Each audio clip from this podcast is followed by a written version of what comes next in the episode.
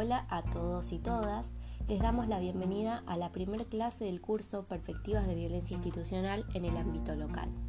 Para comenzar, nos parece fundamental recordar que los derechos humanos son conquistas sociales alcanzadas a través de la lucha en distintos lugares del mundo por grupos de personas en situación de desventaja.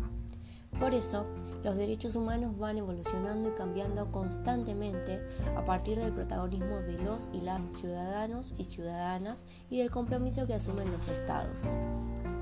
Dicho esto, entenderemos a los derechos humanos como aquellas libertades y derechos básicos que tienen las personas, sin distinción alguna de raza, color, sexo, idioma, religión, opinión política o de cualquier otra índole, origen nacional o social, posición económica, nacimiento o cualquier otra condición por el solo hecho de ser tales, es decir, por su sola condición humana. A su vez, estos derechos están incorporados en un conjunto de tratados, pactos y normativas internacionales, nacionales y provinciales que rigen nuestras prácticas y obligaciones como agentes del Estado. En este marco, el Estado tiene la obligación de garantizar los derechos. Esto implica el deber de organizar todas las estructuras a través de las cuales se manifiesta el ejercicio del poder público. Por lo tanto, el Estado debe emprender las acciones necesarias para asegurar que todas las personas bajo su autoridad estén en condiciones de respetar y hacer respetar los derechos humanos. En el año 1948, los distintos estados consensuaron sobre estos repertorios en la Declaración Universal de Derechos Humanos, que fue en parte una respuesta a prácticas y acciones aberrantes acontecidas a lo largo del siglo XX. Este siglo fue el de los derechos humanos, pero también el del nazismo, el apartheid, las guerras mundiales y las dictaduras militares. Estas prácticas genocidas se basaron en la idea de que no todos somos iguales y las diferencias debían ser eliminadas a través del secuestro, la tortura, el exterminio y la desaparición.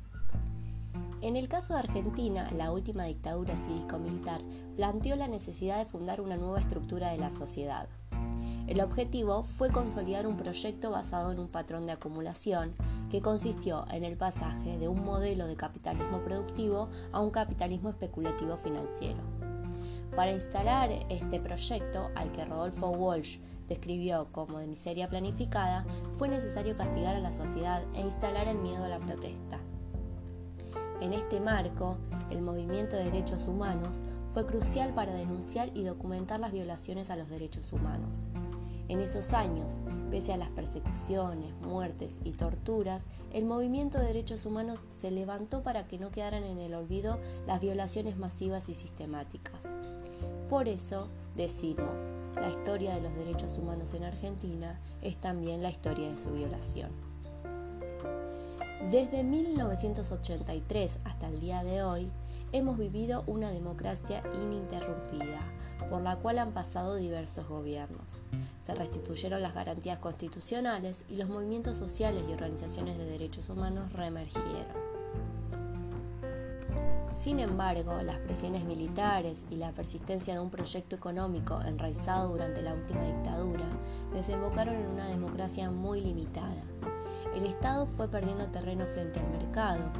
El resultado fue una profunda desigualdad social, una enorme pérdida del empleo, el crecimiento de la pobreza y un importante retroceso en materia de derechos humanos.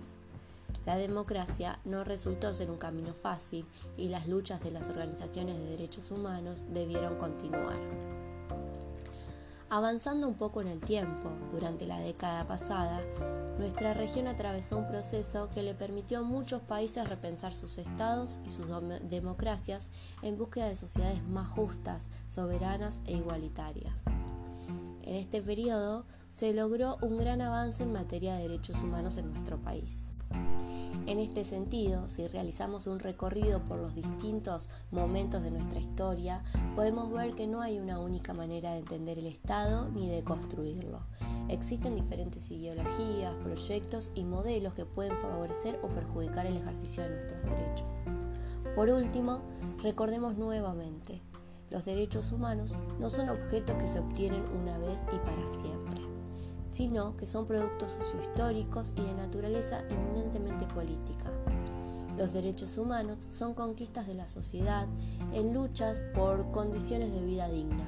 Es por esto que, más allá de lo establecido en legislaciones o tratados internacionales, es necesario que como ciudadanía adoptemos posturas críticas y comprometidas con la democracia y la defensa de los derechos humanos.